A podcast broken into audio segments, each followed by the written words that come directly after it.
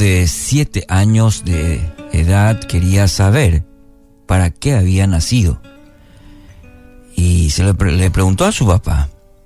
El papá le dijo que él y su mamá habían orado pidiendo a Dios un niño.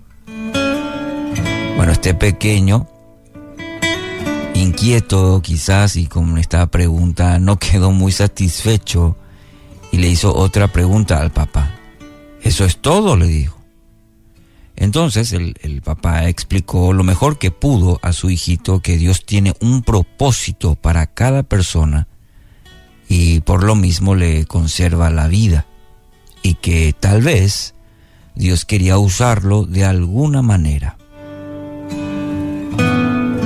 No mucho tiempo después, este niño sufrió un accidente muy grave. Todas las personas que lo veían, que sabían de la situación, creían que no viviría. Pero Dios hizo el milagro de conservarle la vida a este niño. Y luego de un tiempo, este mismo niño, con aquella pregunta, esta vez le dijo a su papá, papá, tú me dijiste que tal vez Dios quería usarme, ¿te acuerdas? El papá contestó, sí, hijito. El niño agregó, tal vez por, por esto Dios no quiso que yo muriera en ese accidente. Enseguida, con lágrimas en sus ojos, este niño agregó, Espero poder hacer aquello para lo cual Dios me devolvió la vida.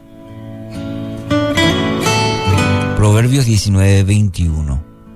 Puedes hacer todos los planes que quieras, pero el propósito del Señor prevalecerá.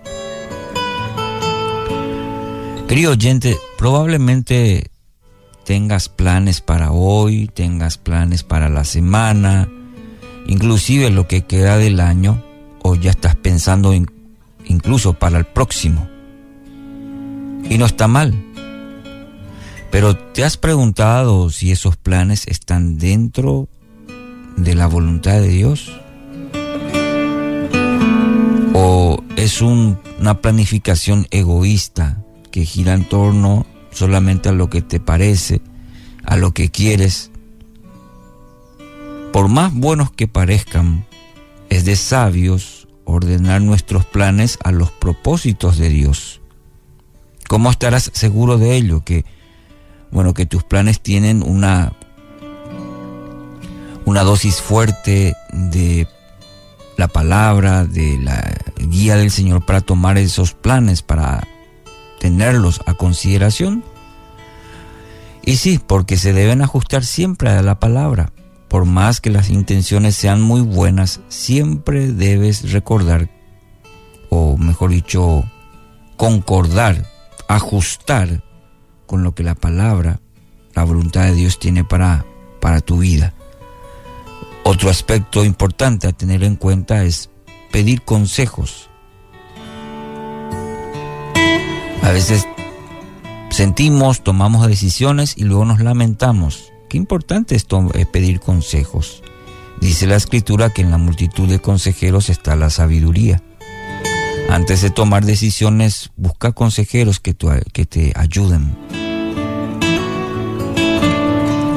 Isaías 55, 8, un texto muy conocido. Mis pensamientos no se parecen en nada a sus pensamientos.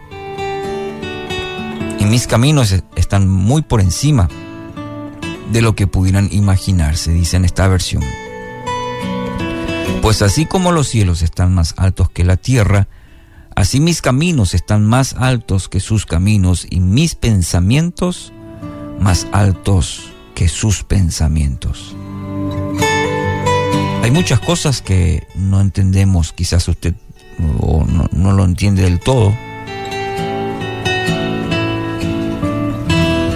Pero es importante en este día de vida que Dios nos concede poder vivir en su propósito, en su voluntad. Y lo que estás atravesando, lo que estás pasando, Dios permite con un propósito. Aunque no entendamos como dice Isaías, el profeta Isaías. Es de sabios entonces pedir a, a Dios sabiduría, pedir a Dios la fuerza para vivir de acuerdo cada día a ese propósito, aún en medio de aquellas que no entendemos del todo. Pero tu vida hoy, 24 de octubre, tiene un propósito. Puede que hoy te despertaste, iniciaste el día con un pensamiento negativo. En el nombre de Jesús puedas quitar todo ese pensamiento y decir, hoy Dios me dio la vida con un propósito y cada aspecto Inclusive esa adversidad que estás pasando, Dios tiene ah, un propósito para ello, para tu bien, como dice la palabra.